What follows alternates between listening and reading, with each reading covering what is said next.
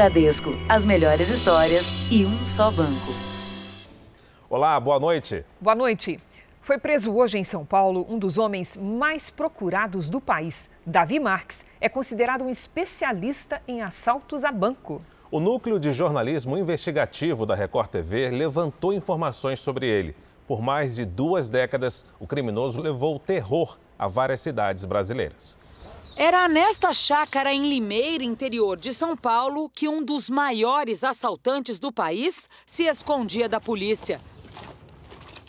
O imóvel confortável tinha até piscina. O gasto que um sujeito desse tem é muito grande. Ele não tem crédito, ele não paga parcelado. Então, tudo que ele tem, ele compra à vista e se desfaz à vista também. A boa vida acabou hoje, quando ele foi preso. Por pouco, segundo a polícia, Davi Marques dos Santos não escapou. O porta-malas de um de seus carros luxuosos já estava carregado para uma nova fuga. Ele teria confessado que mudaria de endereço novamente amanhã pela manhã. Davi estava no topo da lista dos criminosos mais procurados do Ministério da Justiça. Ele tinha três mandados de prisão em aberto: dois por roubo em Pernambuco e no Maranhão e outro pelo assalto milionário a uma transportadora de valores no Paraguai. Mas o criminoso também é suspeito de participar de muitos outros ataques que ganharam as manchetes do país. O mais recente foi em novembro do ano passado, quando 40 homens aterrorizaram Criciúma durante um assalto a banco. Davi também é suspeito de participar dos roubos nos aeroportos de Viracopos, em Campinas, e o de Blumenau. O jornalismo da Record TV revelou nesta semana como Davi se tornou esse criminoso temido no país inteiro. São duas décadas dedicadas ao crime. No início, como ladrão de bancos, atacando pequenas cidades do Nordeste. Hoje, ele é um dos principais mentores do chamado domínio de cidades, modalidade criminal em que dezenas de assaltantes, altamente treinados e com armamento pesado, atacam agências bancárias e controlam municípios inteiros durante a ação. Nós estamos falando de criminosos que estão no topo da cadeia alimentar do crime. Considerado um homem muito violento, Davi já foi investigado até pelo assassinato de parceiros de quadrilha. Preso por cinco vezes, ele não permanece detido, sempre consegue fugir da cadeia. Davi geralmente escapa por brechas nas leis que os advogados encontram ou por conta própria. Ele buscou mudar a face dele porque ele ficou um pouco conhecido no meio criminoso e no meio policial. Veja agora outros destaques do dia. Ministro da Saúde diz que vacinação começa ainda em janeiro. Avião decola amanhã para trazer vacinas da Índia. Corpo do prefeito Maguito Vilela é velado em Goiânia. Nos Estados Unidos, Câmara aprova impeachment do presidente Trump sob forte esquema de segurança. E na série especial, a história de dois irmãos, ela foi da Bíblia para os estudos do direito.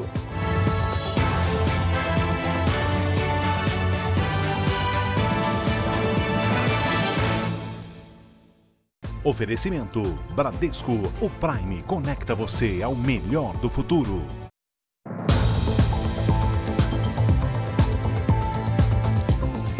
No Rio de Janeiro, um desfecho triste para um mistério que já durava nove dias. A polícia encontrou o corpo de uma jovem que desapareceu depois de terminar o namoro com um chefe do tráfico. Segundo a investigação, ele é o principal suspeito pelo assassinato. O reconhecimento oficial foi feito por peritos do Instituto Médico Legal. O corpo de Bianca Lourenço, de 24 anos, foi encontrado na noite de ontem em uma praia da Ilha do Fundão, na zona norte do Rio. A polícia identificou a vítima por meio de uma tatuagem e de um biquíni, o mesmo usado por ela nessa foto. O principal suspeito do crime é o ex-namorado Dalton Vieira Santana. Ele é apontado como chefe do tráfico de drogas da Kelsons, comunidade próxima ao local onde o corpo foi abandonado. Segundo a polícia, desde o fim do namoro, o criminoso passou a monitorar Bianca. No dia do desaparecimento, foi informado que ela estava na casa de uma amiga na comunidade. Armado e com a ajuda de comparsas, invadiu o local e agrediu a ex-namorada. Depois, a jovem foi arrastada para dentro de um carro e nunca mais foi vista. Ele matou a namorada em razão de ciúmes. É, a relação de, entre eles caracteriza o feminicídio. O Brasil tem a quinta maior taxa de feminicídio do mundo. Segundo o levantamento, 25 mulheres foram mortas por mês em 2019 no Rio de Janeiro. A maioria mantinha relação íntima com o agressor. O que a mulher pode perceber é esse controle excessivo. Ela entende aquilo como, como a expressão de um amor romântico, o que na verdade já pode revelar um relacionamento abusivo que tende a se tornar cada vez pior. A Polícia Civil fez uma operação hoje para tentar prender o suspeito da morte da Bianca. A ação aconteceu no Complexo do Alemão, comunidade vizinha da Kelsons, onde Dalton Vieira Santana comanda o tráfico de drogas. Houve intenso tiroteio na região depois que policiais militares, que também estavam no local, foram atacados por criminosos. Um adolescente de 17 anos foi atingido por uma bala perdida. O estado de saúde dele não foi divulgado e Dalton não foi localizado. Também hoje, um suspeito de ser o mandante da morte de uma vendedora foi detido em São Paulo. Ela morreu na semana do Natal. O investigado é cunhado da vítima. Ainda não se sabe qual teria sido a motivação do crime. O cunhado da vítima foi preso em casa na zona norte da cidade. Ele chegou à delegacia de cabeça baixa e em silêncio. Segundo a polícia, José Santana, de 45 anos, é o principal suspeito de mandar matar a cunhada, a vendedora Ana Paula Matos, em dezembro do ano passado. A prisão deixou familiares surpresos. Eu não sabia, não tinha noção disso. Ana Paula Matos voltava do trabalho quando foi baleada a queima-roupa. O assassino já sabia o trajeto que ela faria e aguardava a vítima no caminho de casa. Ana Paula levou três tiros e morreu na hora. Veja no alto da tela que outro homem de bicicleta assiste a tudo tranquilamente. Os dois foram presos na semana passada. O atirador confessou que foi contratado para executar a vendedora. José Santana era casado com a irmã de Ana Paula há mais de sete anos. Os investigadores suspeitam que ele tinha um relacionamento extraconjugal com a vítima. A polícia também trabalha com a hipótese de que José seria um agiota e Ana Paula devia dinheiro a ele. José Santana negou as acusações, mas vai permanecer preso até que o caso seja esclarecido. Ele mantinha uma relação de amizade, é, principalmente com o executor, o Ivanildo, e por essa relação entre ambos e por outros elementos que nós colhemos na investigação, a gente consegue vinculá-los. A gente não sabe nem se de fato seria uma dívida também do Ivanildo com o, o mandante. A esposa do suspeito esteve na delegacia, mas não falou com a imprensa. Ela afirma que não sabia se havia um relacionamento do marido com a irmã. Ela falou que não sabia de nada, que ele tinha feito isso com a nossa irmã.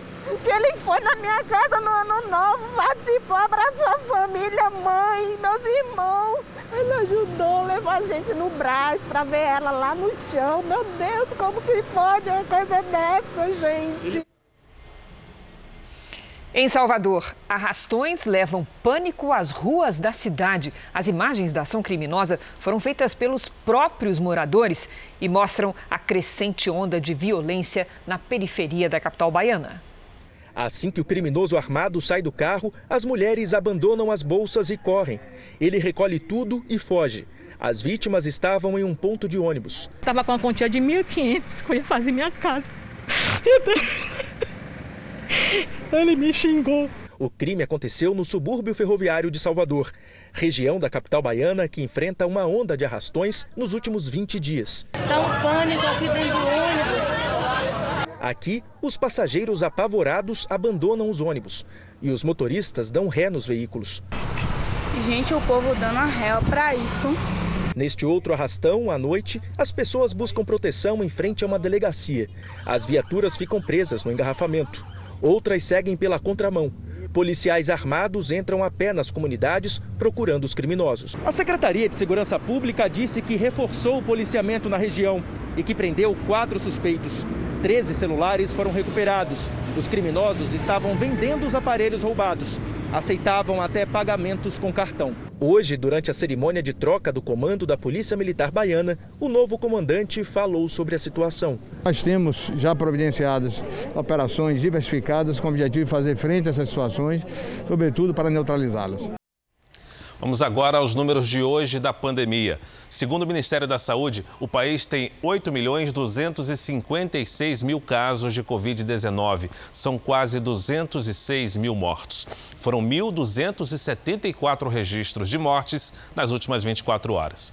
Também entre ontem e hoje, 43 mil pessoas se recuperaram. No total, já são quase 7 milhões 317 mil pacientes curados e 733 mil seguem em acompanhamento. O Amazonas confirmou o primeiro caso de reinfecção pela nova variante do coronavírus. A repórter Natália Teodoro tem outras informações. Natália, boa noite para você. Boa noite, Fara. A confirmação foi feita pela Fundação de Vigilância em Saúde. A paciente de Manaus foi infectada duas vezes em nove meses. Na segunda vez, pela nova variante do vírus, a mesma que infectou turistas do Japão que passaram pelo Amazonas.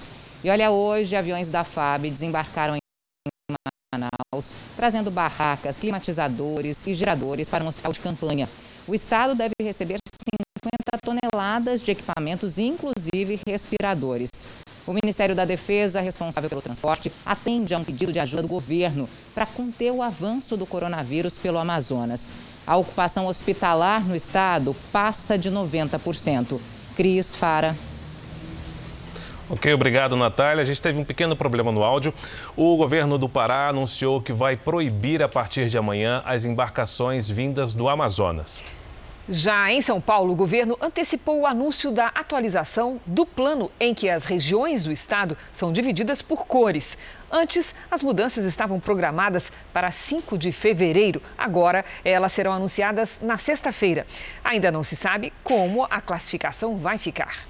A Secretaria de Educação, no entanto, manteve o retorno às aulas presenciais na rede estadual para 1 de fevereiro, no sistema de rodízio. O limite de alunos por sala de aula será de 35% nas duas primeiras semanas. E nas redes sociais do Jornal da Record, você sabe também como é a situação do retorno às aulas no seu estado.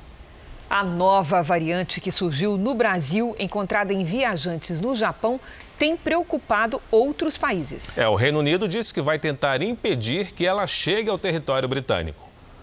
Cientistas tentam confirmar se essa mutação que teria surgido no estado do Amazonas também tem maior risco de transmissão, assim como as variantes do Reino Unido e da África do Sul. O primeiro-ministro britânico Boris Johnson anunciou que não descarta tomar providências para conter o avanço da doença, mas não especificou nenhuma medida. Uh, uh, Enquanto isso, seguem as restrições. A partir de sexta-feira, todos os viajantes que chegarem ao Reino Unido, incluindo cidadãos britânicos, terão que apresentar teste negativo para a Covid-19. O governo também pretende que, em breve, os centros de vacinação fiquem abertos 24 horas todos os dias. Aqui em Portugal, o estado de emergência foi renovado e começa na sexta-feira um novo confinamento geral, como que aconteceu em março. Apenas mercados, farmácias e escolas permanecem abertos. E, segundo especialistas, o país enfrentará os piores dias da pandemia. Na Alemanha, o ministro da Saúde disse que, mesmo atravessando uma das fases mais difíceis de todos os tempos, com elevado número de mortes e infecções, nunca na história da humanidade houve uma vacina contra um novo vírus disponível tão rapidamente. Para ele, isso deve ser comemorado.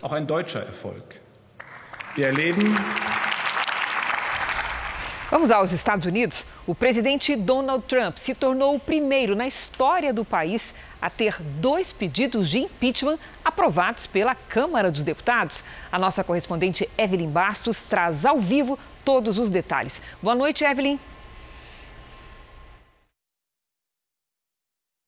Variação no sinal da Evelyn. Vamos tentar retornar com ela daqui a pouquinho. Foram 232 votos a favor, 197 contra o impeachment, numa votação bem rápida, que durou menos de meia hora. O presidente Trump é acusado de incitação à insurreição, ou seja, de estimular a multidão à rebelião no dia 6 de janeiro, quando houve a invasão ao Congresso. Em comunicado divulgado hoje pela Casa Branca, Trump não citou o processo de impeachment, mas reforçou que é contra qualquer tipo de violência. Um forte esquema de segurança está sendo montado em Washington para evitar ataques e manifestações violentas na capital americana. Você vai ver agora na reportagem. Antes mesmo de amanhecer, milhares de militares que chegaram de madrugada descansavam do lado de dentro do Congresso. Aos poucos, as ruas no entorno do Capitólio já estavam tomadas pela Guarda Nacional. O reforço é para a posse de Biden daqui a uma semana e também para a votação no fim da tarde, que aprovou o segundo processo de impeachment contra Donald Trump. Ontem à noite, o vice-presidente Mike Pence se recusou a usar a emenda 25, que poderia afastar Trump da presidência rapidamente. Agora, o processo aprovado pela Câmara, de maioria democrata, segue para o Senado. Lá vai precisar da aprovação de dois terços dos parlamentares, 67 dos 100 senadores. O líder no Senado, o republicano Mitch McConnell, já adiantou que não vai interromper o recesso dos senadores para realizar a votação do impeachment. Com isso, a sessão só deve acontecer quando Joe Biden já estiver na presidência. Veja a seguir, aqui no Brasil, o ministro da Saúde confirma a vacinação ainda em janeiro. E daqui a pouco, Gênesis, a história de amor, ciúmes e inveja entre dois irmãos. Até hoje ela é usada no estudo do direito.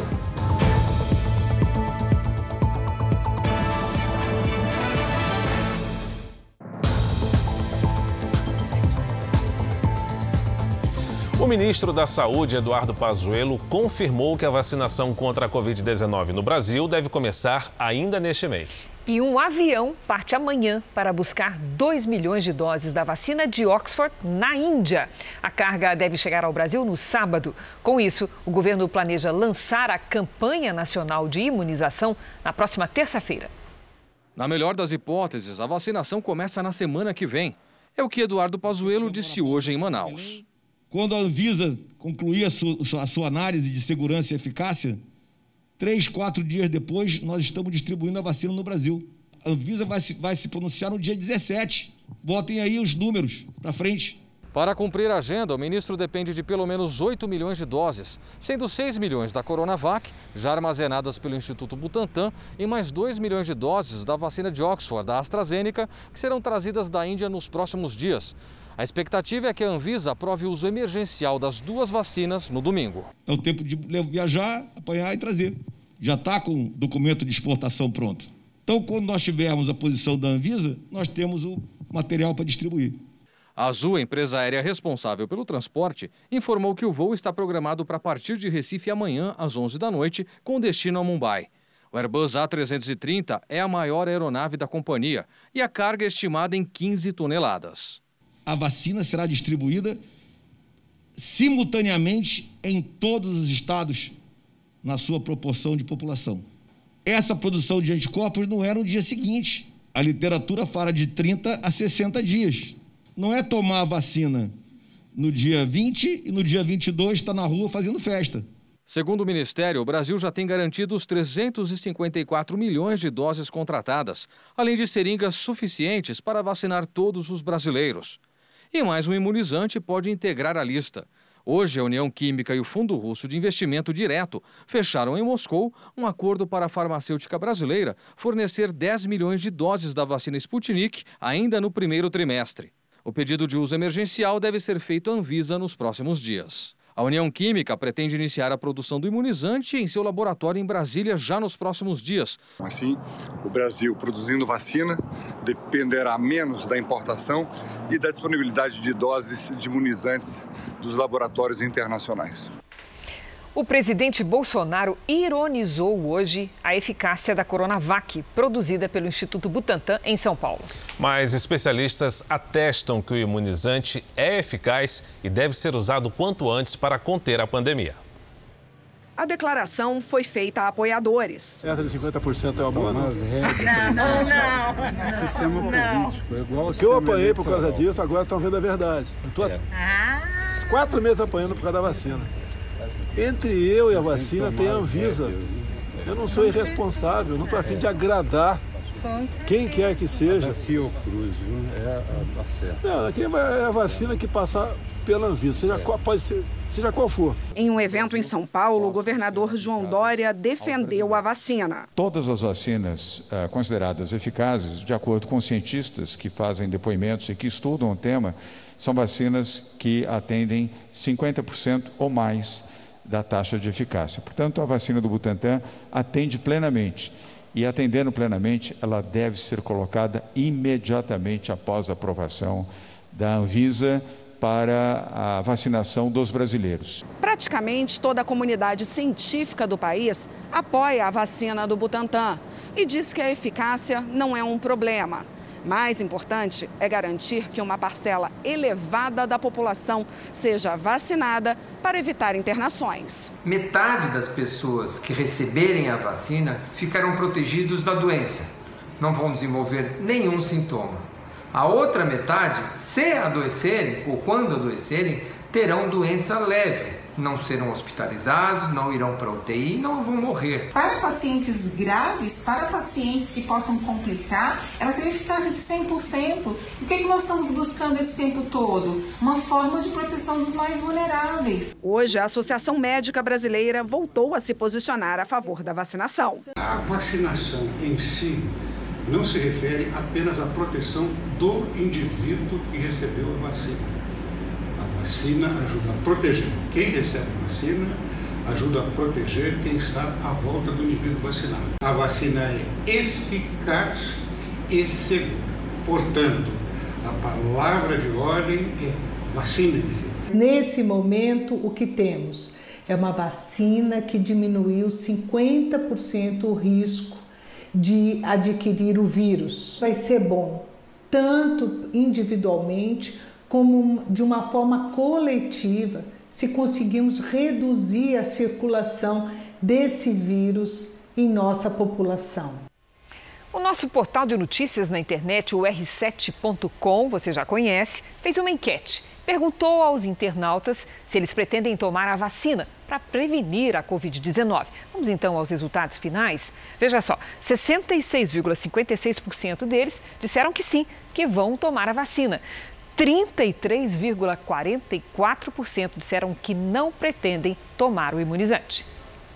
A Indonésia começou hoje a vacinação com a Coronavac, a mesma vacina do Instituto Butantan aqui no Brasil. O presidente Joko Widodo foi o primeiro a ser imunizado. Ele e o alto escalão do governo receberam as primeiras doses para promover a segurança e eficácia da vacina. O país pretende imunizar mais de 180 milhões de pessoas. Na contramão do resto do mundo, que priorizou os idosos, a Indonésia iniciou a vacinação entre jovens e adultos. A ideia é que a iniciativa ajudaria a recuperar a economia do país o mais rápido possível. O vice-presidente Hamilton Mourão disse hoje que Emmanuel Macron desconhece a produção de soja no Brasil. A declaração foi uma resposta às críticas feitas pelo presidente da França, que associou a produção brasileira ao desmatamento da Amazônia. Mourão, que é presidente do Conselho da Amazônia, lembrou que a maior parte da produção de soja no Brasil é feita em outras regiões. Esse Macron ele desconhece a produção de soja do Brasil, né? a nossa produção de soja é feita no Cerrado, aí no sul do país. Né? A produção agrícola na Amazônia é ínfima. Faz parte do jogo político. Em outros aspectos, onde a, a indústria francesa, por exemplo, é melhor. Agora, nesse aspecto aí, na questão da produção agrícola, nós damos de 10 a 0 neles. Em nota, o Ministério da Agricultura disse que o Brasil tem uma das legislações ambientais mais rigorosas do mundo, que toda a produção nacional tem controle de origem e a soja brasileira não exporta desmatamento. Também em nota, a Associação Brasileira das Indústrias de Óleos Vegetais disse que lamenta que Macron busque justificar sua decisão de subsidiar os agricultores franceses atacando a soja brasileira. A lei que institui o programa Casa Verde Amarela foi publicada hoje no Diário Oficial da União. O programa faz parte da nova política habitacional do governo federal e substitui o Minha Casa Minha Vida. O programa regulamenta financiamentos para a compra da casa própria para quem vive em áreas urbanas com renda mensal de até 7 mil reais. Nas áreas rurais, o limite do rendimento para ter o benefício é de 84 mil reais por ano. 1 milhão e 600 mil famílias de baixa renda devem ser beneficiadas até 2024. As regiões Norte e Nordeste serão contempladas com redução nas taxas. Nas duas regiões, os juros cobrados nos financiamentos serão de até 4,25% ao ano.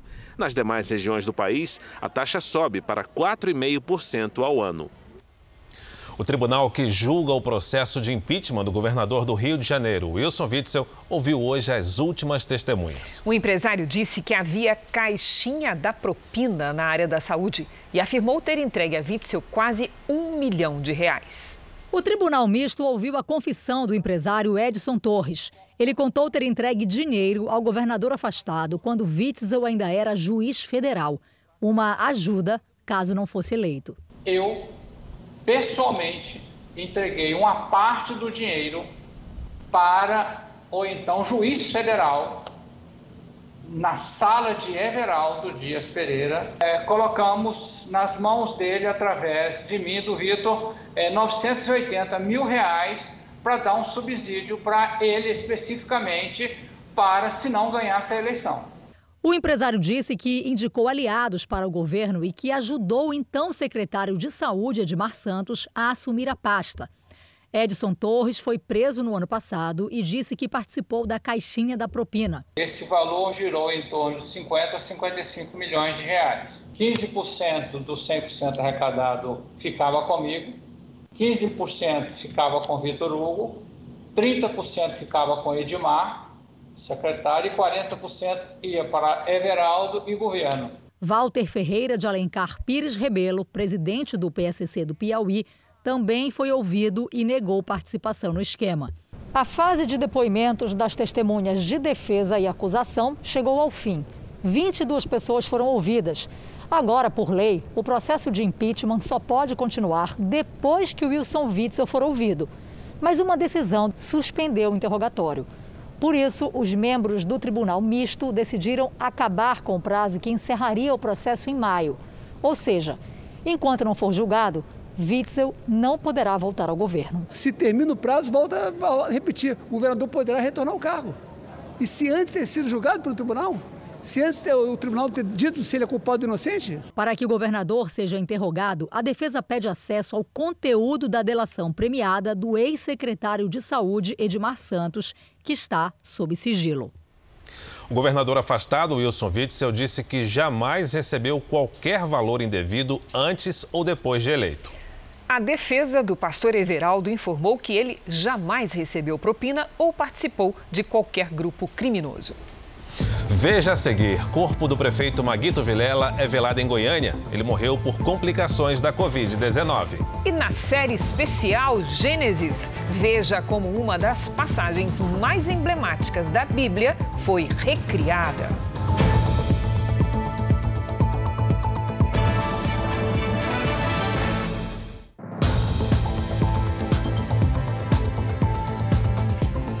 Estelionato sentimental, também conhecido como golpe do falso Dom Juan, que a gente já mostrou tantas vezes aqui no Jornal da Record, segue fazendo vítimas. É, mas se antes os suspeitos fingiam ser homens ricos, muitas vezes estrangeiros, agora, imagine você, Cris, eles admitem não ter dinheiro e pedem empréstimos.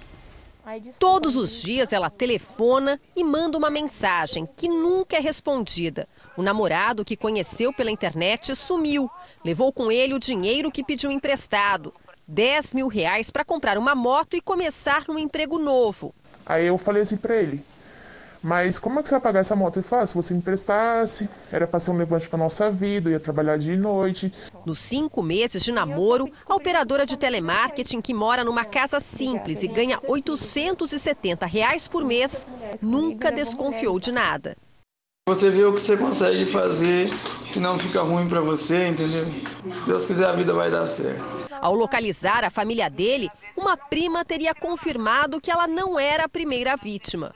Na primeira vez ele não consegue tirar nada, porque eu percebi isso. Na segunda ele já conhece, já, já consegue confiança, né? Conquistar a pessoa, aí é mais fácil para arrancar. Pelo que eu conversei com umas mulheres aí, todas elas ele arrancou algo. Esse tipo de golpe é conhecido como estelionato amoroso. Na maioria das vezes, o golpista finge ser rico, promete uma vida confortável, aos poucos ganha a confiança da vítima, leva tudo o que pode e some.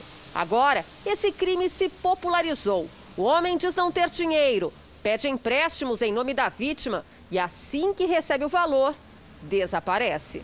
O mais difícil nesses casos é recuperar o dinheiro.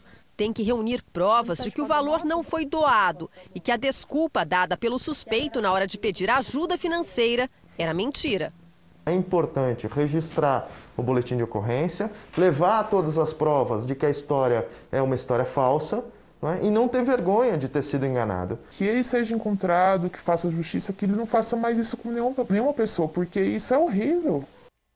Um suspeito de envolvimento na morte do contraventor Fernando Inácio foi transferido hoje para o Rio de Janeiro, depois de ser preso na Bahia. Quem tem as informações é o nosso repórter Pedro Paulo Filho. Boa noite, Pedro Paulo. Oi, Cris, boa noite para você, boa noite a todos. Olha, o cabo Rodrigo Silva das Neves era procurado desde novembro, quando aconteceu o crime. Ele desembarcou no aeroporto Santos Dumont, no Rio, sob escolta. E com a prisão do cabo das Neves, a polícia espera esclarecer agora a participação dele no crime e também chegar ao mandante. O militar é um dos quatro executores identificados na investigação do assassinato de Fernando Inácio, que foi genro do banqueiro do jogo do bicho Castor de Andrade. Inácio foi morto a tiros em um heliporto na zona oeste aqui do Rio. Cris, Fara. Obrigada, Pedro Paulo. Um caminhão caiu hoje da mesma ponte onde ocorreu o acidente com um ônibus há um mês, perto da cidade de João Molevade, em Minas Gerais. Uma grande parte do veículo ficou submersa. De acordo com testemunhas, o motorista perdeu o controle do caminhão. A queda de mais de 30 metros foi no mesmo local do acidente do dia 4 de dezembro, quando um ônibus caiu e causou 19 mortes. Segundo os bombeiros que iniciaram as buscas subaquáticas, três pessoas que estavam na carreta estão desaparecidas. Perto da divisa entre os estados do Paraná e de São Paulo, um outro acidente parecido chamou a atenção de quem passava nesta ponte que fica em cima da represa de Chavantes. Um caminhão carregado de areia caiu na água depois que um pneu furou. O motorista morreu. Morreu na madrugada de hoje em São Paulo o prefeito de Goiânia, Maguito Vilela. Ele estava internado desde o período da campanha com a Covid-19. O prefeito eleito, que não chegou a assumir o cargo, foi homenageado em um cortejo desde que chegou à tarde em Goiás. O cortejo passou pelas principais ruas de Aparecida, segunda maior cidade de Goiás. Maguito foi prefeito do município por dois mandatos seguidos, entre 2009 e 2016. Saiu da prefeitura com alta aprovação popular. O Maguito representava a esperança, a evolução de uma cidade melhor para todos os goianienses. O velório foi aberto para a população, mas no sistema de drive-thru, para evitar aglomerações. O recado para todos nós é que nós precisamos ser mais humanos, mais humanos, com todo, qualquer cidadão. Essa era a linha de vida do Maguito. Maguito Vilela morreu dias antes de completar 72 anos. Ele nasceu em Jataí, região sudoeste de Goiás, onde começou a vida pública como vereador depois foi deputado estadual, deputado federal, vice-governador e senador da República. Homens do quilate de Maguito Vilela, mais do que nunca nós precisamos de fazer com que cheguem mais na política do nosso estado e do Brasil. Faltava apenas a Prefeitura de Goiânia para ter ocupado todas as principais funções públicas de Goiás. Ele foi eleito prefeito da capital no fim do ano passado, mesmo hospitalizado em mais da metade da campanha tomou posse no dia 1 de janeiro, na UTI do hospital, e pediu licença do cargo no mesmo dia.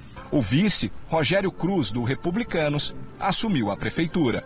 Nós honrarmos todo o trabalho, todo o desenho que ele fez para a nossa cidade de Goiânia e mantermos esse propósito de seguirmos em frente para fazer com que Goiânia seja o que ele sempre sonhou. O corpo de Maguito Vilela será enterrado amanhã cedo, no mesmo jazigo dos pais, de um filho e de duas irmãs, mortas em agosto do ano passado, também vítimas da Covid-19. Sua falta vai ser muito grande para todos nós. O velório acontece no Palácio das Esmeraldas, sede do governo de Goiás. A repórter Revana Oliveira está no local. Revana, boa noite.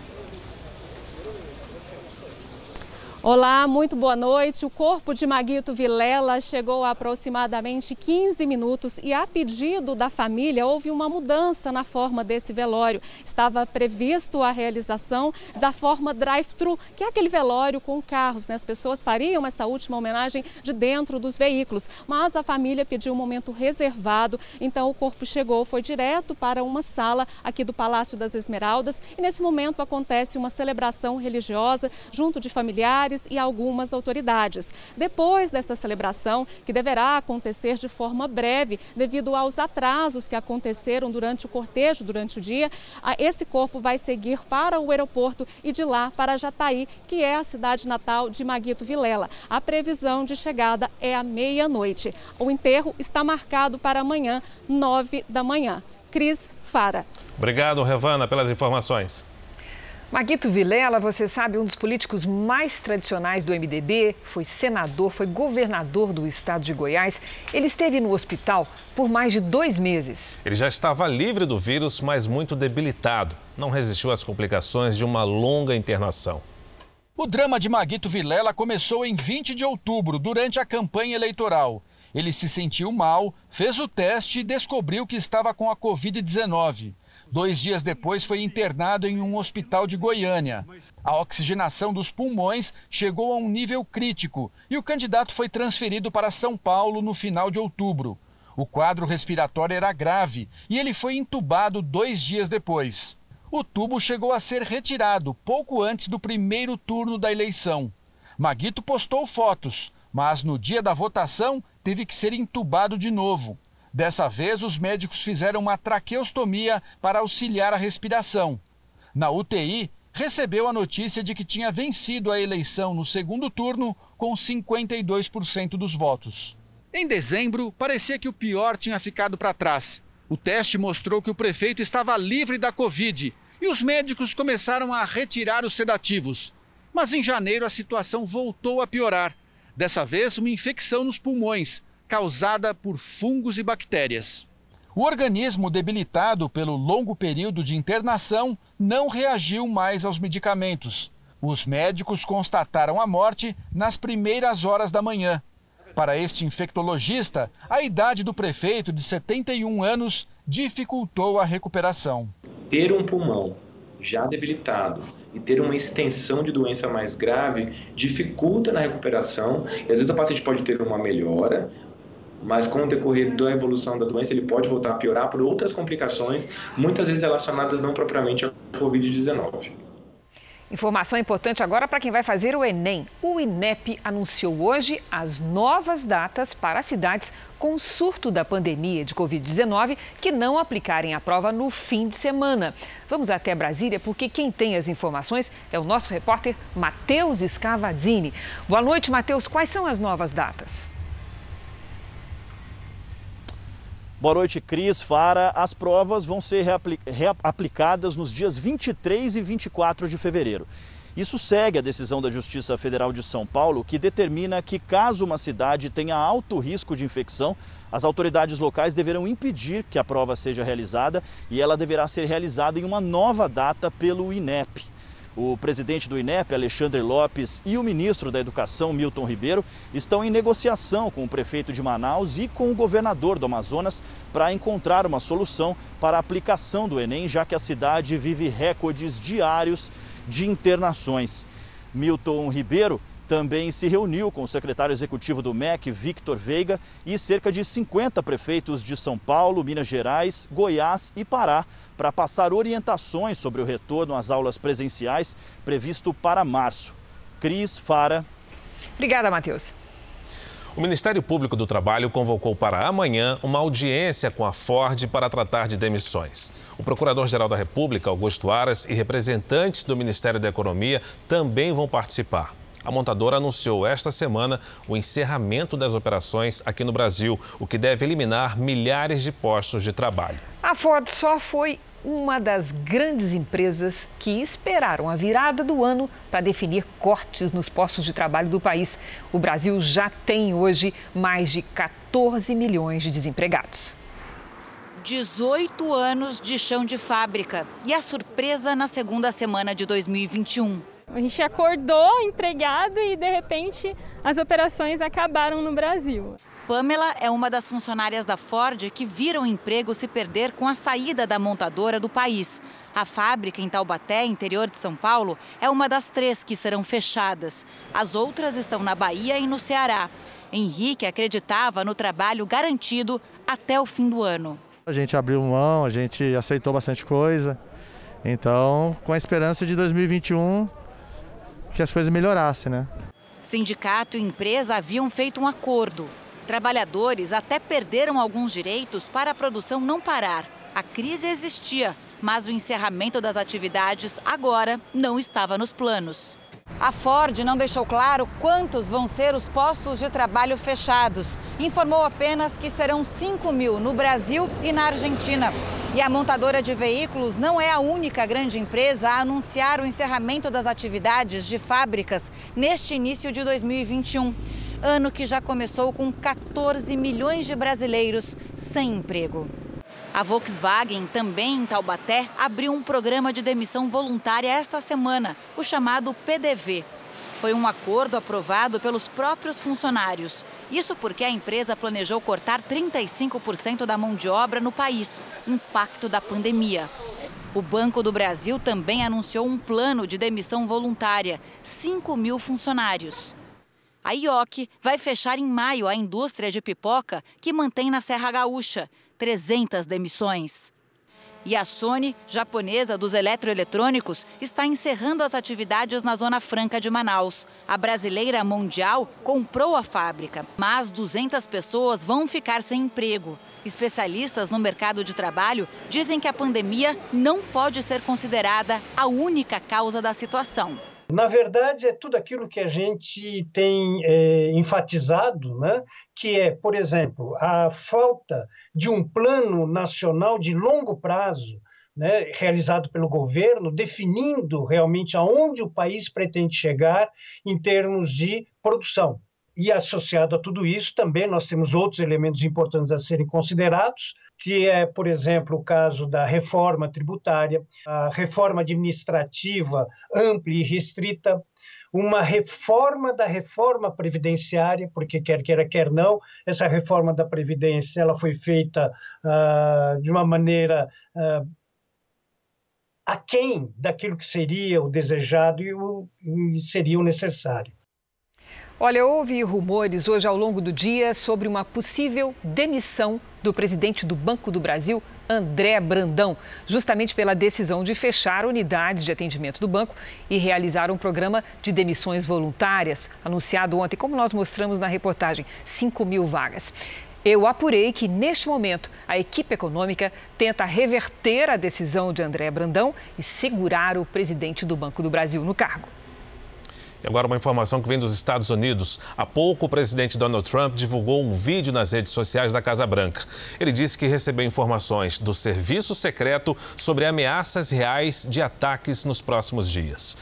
Trump disse que todos têm direito de se manifestar de maneira pacífica e que as autoridades vão usar todos os recursos disponíveis para manter a ordem.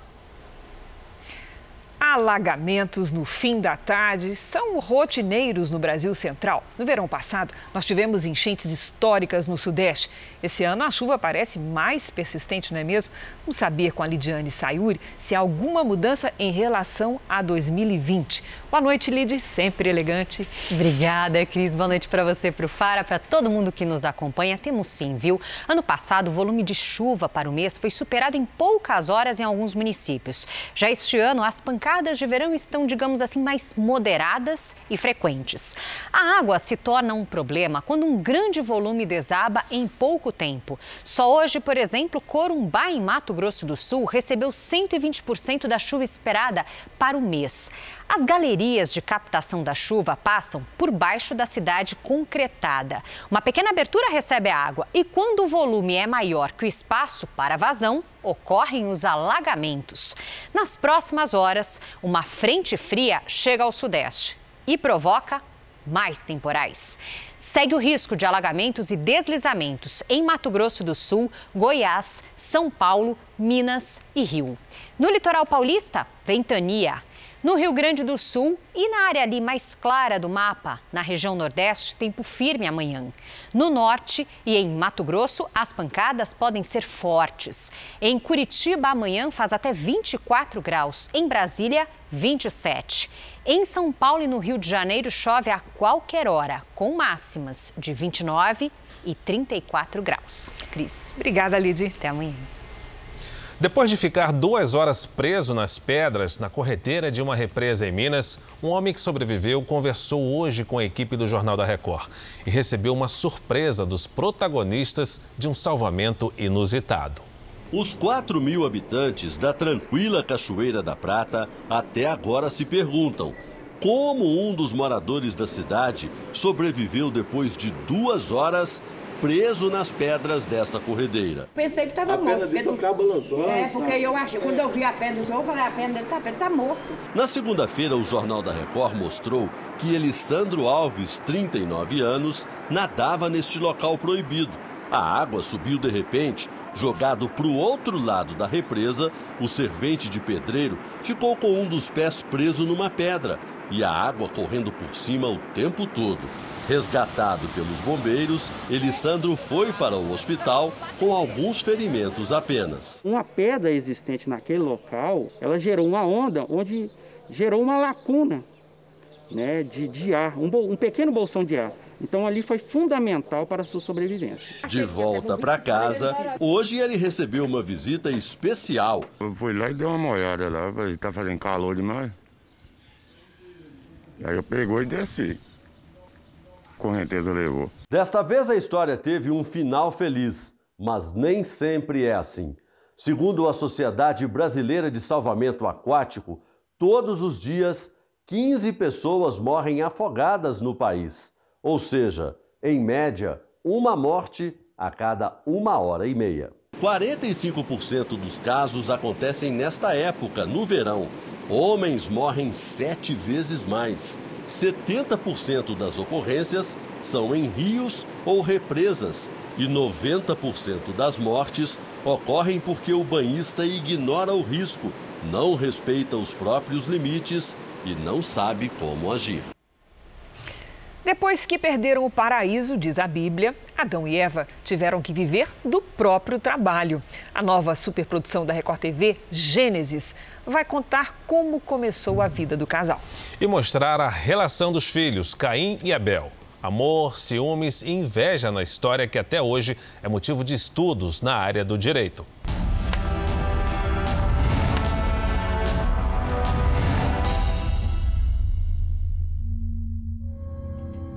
Coabitou o homem com Eva, sua mulher. Esta concebeu e deu à luz a Caim. Então disse: Adquiri um varão com o auxílio do Senhor. Depois deu à luz a Abel, seu irmão. Abel foi pastor de ovelhas e Caim, lavrador. Na primeira fase de Gênesis, vamos conhecer a história de Caim e Abel, filhos de Adão e Eva. O alto preço que o casal pagou por ter desobedecido a Deus se estendeu aos filhos e, em pouco tempo, se espalhou para todas as próximas gerações, as tornando completamente pervertidas e injustas. Ligado aos animais, o segundo filho de Adão e Eva, Abel, interpretado por Caio Manhete, é o pilar de generosidade e afeto da família. Ele é obediente, generoso, bondoso e amoroso.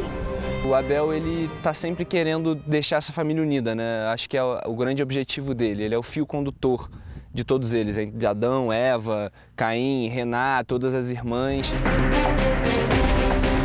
Mas apesar de ter um perfil conciliador, Abel enfrentará muitos problemas com o irmão, Caim, interpretado por Eduardo Speroni. Estar vivendo isso agora, para mim, é uma coisa incrível, assim, incrível.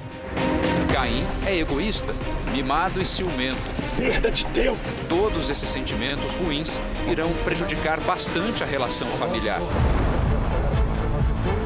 As gravações das cenas de Caim e Abel aconteceram na região dos Canyons de Itaimbezinho, no Rio Grande do Sul. Um lugar arrebatador.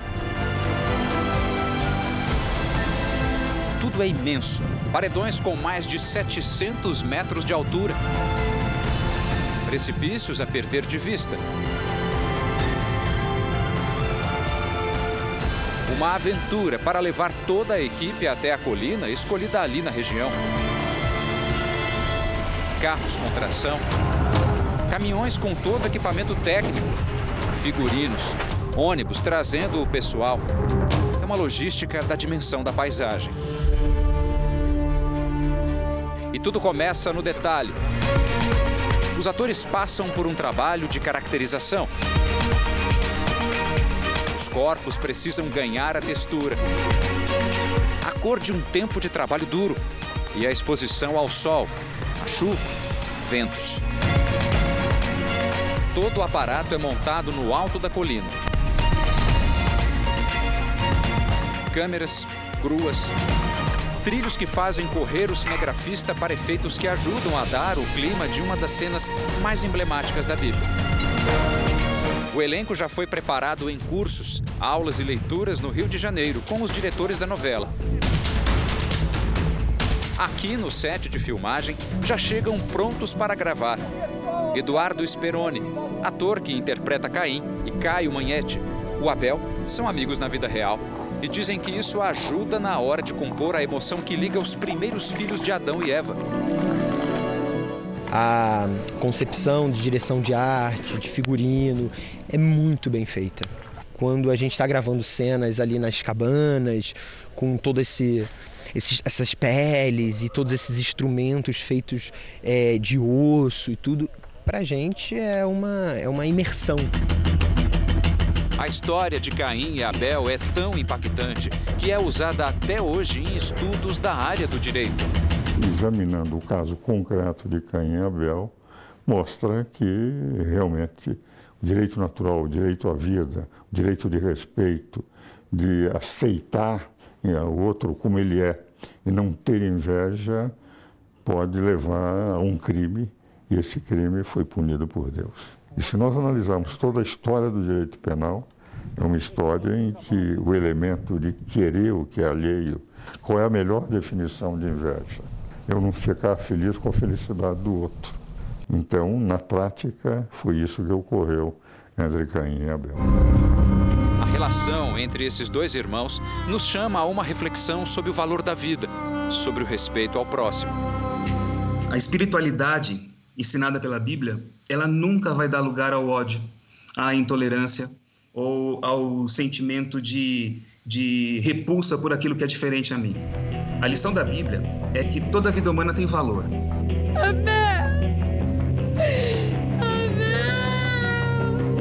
É impossível eu dizer que amo a Deus se eu não amo a vida que ele mantém, que ele sustenta, a vida que ele cuida, a vida que ele cria, a vida que é preciosa para ele. Então, a qualidade do meu relacionamento com o próximo vai, sem dúvida alguma, determinar a qualidade do meu relacionamento com Deus. Essa é uma grande lição que a gente aprende aqui na história de Caim e Abel. A nova superprodução da Record TV, Gênesis, que estreia na próxima terça, conta o desfecho dessa história e como ela impactou em toda a humanidade. E você pode conhecer a família completa de Adão e Eva e saber quem vai interpretar cada personagem. É só acessar o r7.com. Jornal da Record termina aqui. À meia-noite e meia tem mais Jornal da Record. Fique agora com os últimos capítulos da novela Amor Sem Igual. A gente se vê amanhã. Até lá. Uma excelente noite para você e até amanhã.